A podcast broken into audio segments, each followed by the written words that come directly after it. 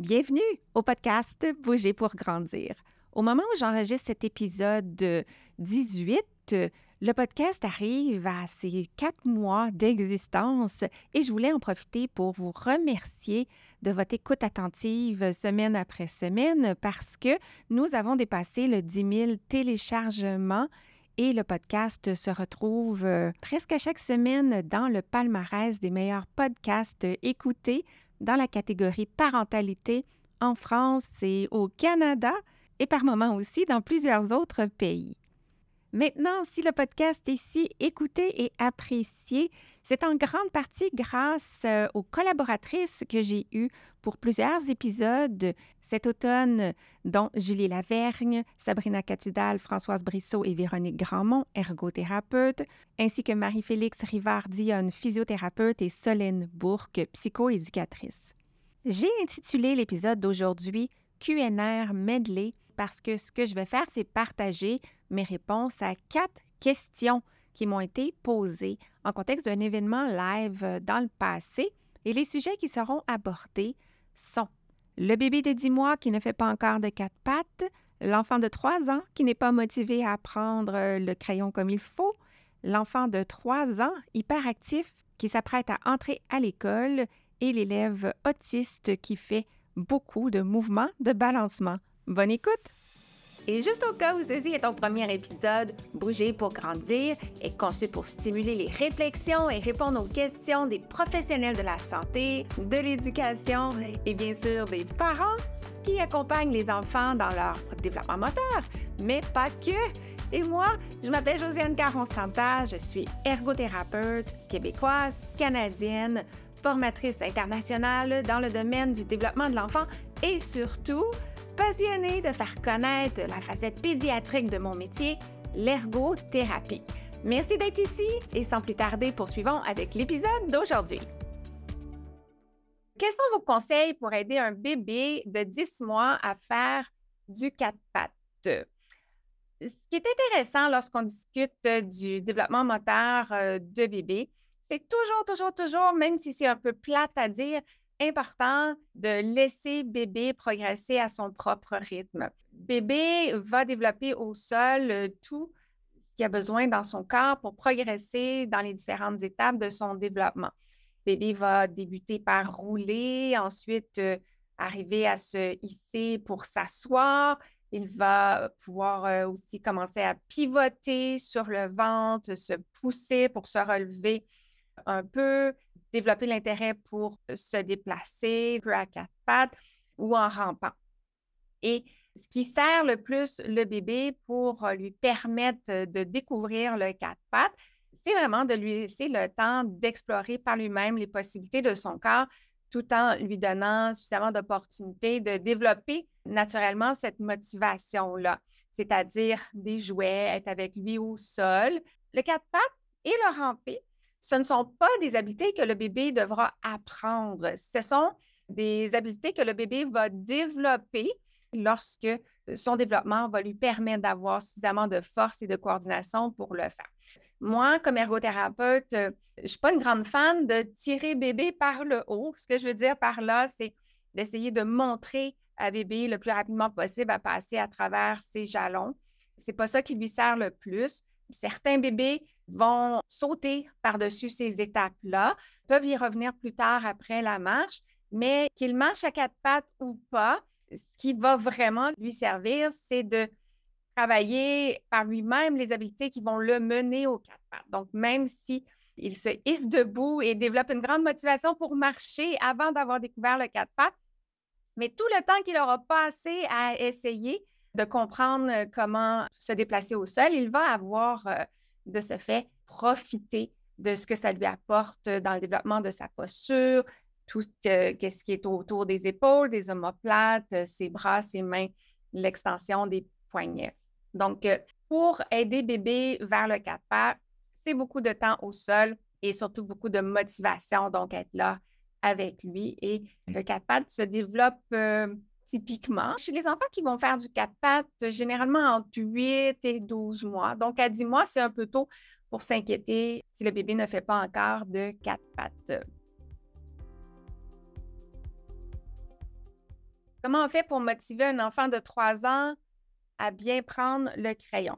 Alors, j'aime beaucoup comment vous avez présenté la question, comment on fait pour motiver l'enfant. Il faut s'assurer qu'on ne va pas appuyer toute notre démarche sur la motivation de l'enfant. L'enfant va généralement tenir le crayon de la façon la plus fonctionnelle pour lui. Donc, s'il est capable d'une préhension mature du crayon, ben, euh, c'est fort probable qu'il va prendre la préhension la plus mature euh, disponible pour lui.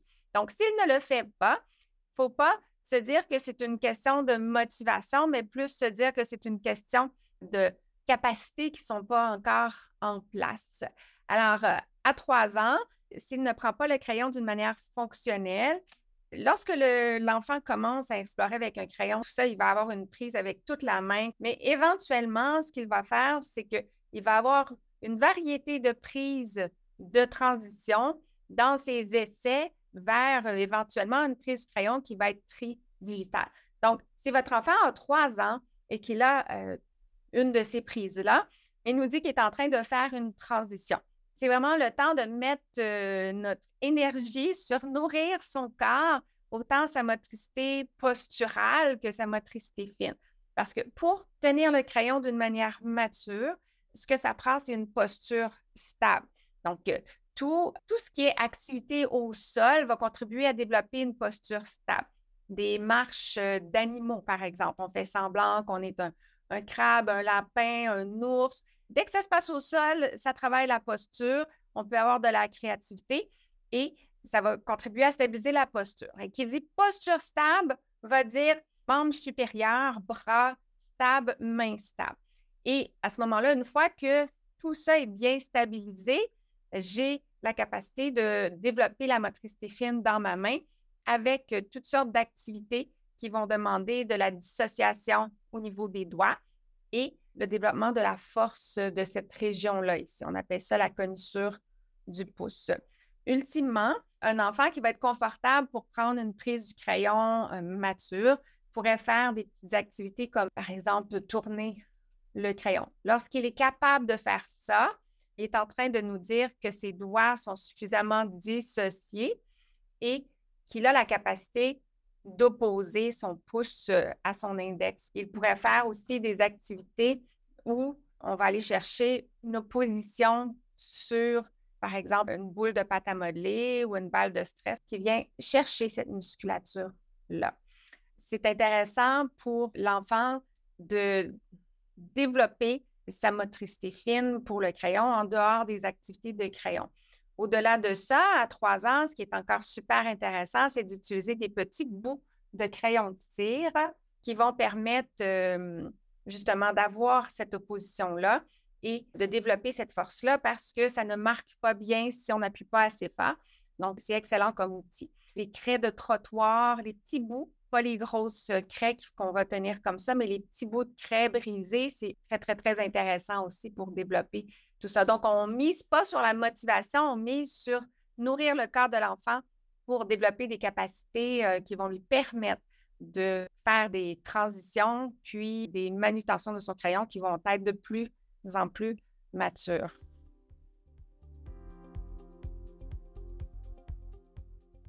Que proposes-tu pour un enfant de 3 ans hyperactif qui va rentrer à l'école?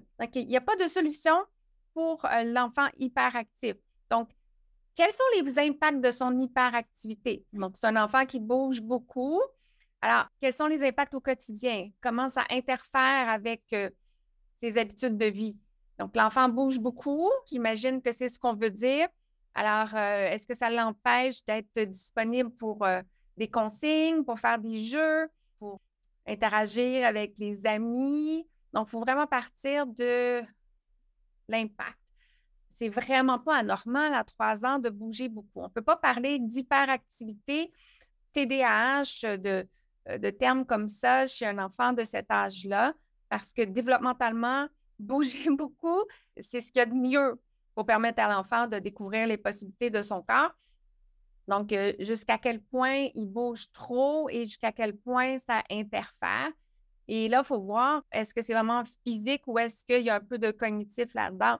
Donc, euh, est-ce que c'est un enfant qui, qui bouge beaucoup, mais qui ne comprend pas Quand est-ce que c'est le temps de rester calme pour profiter d'un enseignement, par exemple, ou est-ce qu'il comprend, mais il n'y arrive pas? Donc, c'est plus au niveau de s'arrêter l'inhibition. Est-ce que ça prend tellement de place que toutes ces autres activités en souffrent? Il faudrait avoir plus d'informations, mais ce qu'il faut savoir, c'est toujours la fonction. Pourquoi cet enfant-là bouge beaucoup? Parce que ce n'est pas tous les enfants qui bougent beaucoup qui ont besoin de plus de mouvement. Parfois, on bouge beaucoup parce qu'on a des besoins dans notre corps, mais parfois, on bouge beaucoup parce qu'on est surstimulé et on n'arrive plus à contrôler notre corps et on n'arrive pas à se poser. Il faut en savoir plus, il faut répondre à ces questions-là d'abord. On ne peut pas juste dire voici la solution pour un enfant qui bouge trop, surtout à trois ans, parce que c'est bien normal d'avoir le goût de bouger. Mais d'une manière générale, ce qui aide les enfants à devenir un peu plus organisés dans leur corps, c'est la proprioception. Donc, tout ce qui va impliquer d'utiliser les muscles va avoir un effet apaisant. Un peu nous, comme quand on va faire de l'exercice au gym et tout ça, ben, on se sent plus calme euh, après. Et si j'ai beaucoup de stress euh, dans ma vie, j'accumule des tensions musculaires aussi. Donc, si on a un enfant qui a un peu plus d'anxiété, il va avoir tendance à accumuler euh, des tensions et avoir besoin beaucoup de bouger pour les relâcher. Donc, tout ce qui est activité proprioceptive qui va demander de euh, mettre, par exemple, le poids de son corps sur, ses bras, marcher, par exemple, comme un ours, tout ce qui est exercice, activité au sol qui va permettre à l'enfant justement d'avoir de, de la proprioception, de la pression profonde sur sa peau et des stimulations profondes dans ses muscles peut aider à s'apaiser. avec un enfant autiste qui fait énormément de mouvements de balancier, donc d'avant, arrière. Quelles activités pourraient l'aider à répondre à son besoin sensoriel? Classe, dans un contexte de classe spécialisée? Donc, euh, lorsque on est face à un enfant qui a une neurologie autisme, c'est vraiment important de bien comprendre sa neurologie, de, de valoriser que lui, il ne traite pas nécessairement les informations de la même manière et il faut distinguer ce qui a trait aux différences de perception de l'enfant autiste d'un trouble de comportement. Donc, la première question qu'il faut se demander, c'est est-ce que le fait que l'enfant fait des mouvements de balancier comme ça dans la classe, est-ce que ça interfère de manière significative avec euh, ses apprentissages ou avec sa capacité de participer aux activités de la classe ou est-ce qu'il y a un impact sur les autres élèves qui sont là aussi? Si c'est non, ce n'est pas un mouvement qu'on souhaite faire disparaître, ça fait partie de ses besoins à lui au niveau du traitement de l'information. Ce n'est pas un comportement d'opposition, il ne fait pas ça pour chercher l'attention. Ça a une fonction qui est importante pour lui. Il peut avoir différentes fonctions ou, ou attitudes qui peuvent paraître particulières j'ai un enfant autiste, une des fonctions, ça peut être euh, l'intérêt, tout simplement. Lorsque on parle des mouvements de balancier plus spécifiquement, c'est moins souvent un intérêt comme tel, mais euh, souvent, ça peut entrer dans le moyen où l'enfant va réguler son, soit sa perception du corps. La perception du corps, dans le fond, si on fait une petite parenthèse là-dessus, bien, on a euh, différentes informations qui proviennent de notre corps des informations proprioceptives, des informations vestibulaires. Proprioceptives, c'est mes muscles, mes articulations qui envoient des messages en tout temps à mon cerveau pour dire où je suis dans l'espace. L'information vestibulaire me dit où est ou comment est placée ma tête dans l'espace. Elle joue un grand rôle dans l'équilibre notamment. Mais ces informations-là, qui sont généralement traitées d'une manière très, très inconsciente, J'en reçois beaucoup en ce moment sur ma chaise, mais mon système nerveux n'y porte pas attention. Il fait, il fait ce travail-là automatiquement, de sorte que je ne tombe pas de ma chaise, euh, que je reste stable et que je ne me sens pas perdue dans l'espace. Lorsque ma neurologie est un peu différente, ça se peut que j'ai de la difficulté à traiter cette information-là qui provient de l'intérieur et que j'ai besoin de garder mon corps en mouvement pour aller chercher un peu plus d'intensité de ces informations-là. Et à ce moment-là, ben, si on, on demande à l'enfant d'arrêter de faire ce mouvement-là, ce qu'on lui demande, c'est d'arrêter d'avoir un moyen pour percevoir son corps. Donc, ça peut être très inconfortable et, anxiogène pour lui. Une autre chose, une autre fonction qui pourrait être liée à ce comportement-là serait la, régulation, soit de ses émotions, ou de d'autres informations sensorielles. Donc, euh, l'enfant qui est plus sensible et qui est susceptible de surcharger un peu avec de l'information sensorielle autour de lui peut déclencher à l'intérieur. Encore là, ce n'est pas, pas un choix, ça arrive tout seul. Son système va, déclencher des mouvements qui vont être calmants, organisants pour le système nerveux et qui vont lui permettre d'être plus confortable et de réguler les sensations qui sont peut-être trop pour lui en ce moment. Et c'est quelque chose qui est plaisant. Donc, euh, c'est certainement pas quelque chose qu'on veut arrêter et à moins que l'enfant soit en danger ou en danger pour les autres ou que ça, ça interfère de manière significative avec ce qui est en train de se passer dans le contexte. Mais à ce moment-là, j'irais plus euh, vers euh, la recherche d'adaptation. si ça dérange parce qu'il est dans une classe et que c'est les autres autour qui, visuellement, ont de la difficulté à le gérer, ben, est-ce qu'on peut le positionner à un autre endroit dans la classe quand il a besoin de, bouger un petit peu plus? Des fois, notre première intuition va être de penser que l'enfant a besoin de plus de mouvements vestibulaires et on veut peut-être trouver d'autres façons pour lui de combler ce besoin-là de mouvement faut faire attention avec ça parce que c'est pas simple de remplacer un mouvement qui est fonctionnel et qui euh, procure à l'enfant ce qu'il a besoin avec quelque chose d'autre. Par exemple, euh, on voit que l'enfant bouge sur, sa chaise. Donc, euh, comme la question disait, quels exercices, activités pourraient l'aider à répondre à son besoin sensoriel? Est-ce qu'on pourrait le faire sauter sur un trampoline? Quelque chose comme ça, puis pas nécessairement, parce que ce qu'il a besoin, c'est de sensations vestibulaires apaisantes. Ce sont celles-là qui fonctionnent pour lui. Et aller chercher d'autres types d'activités de mouvement qui ne l'organisent pas de la même façon, euh, qui sont un petit peu plus désorganisées ou moins rythmiques et tout ça, va pas nécessairement combler le besoin.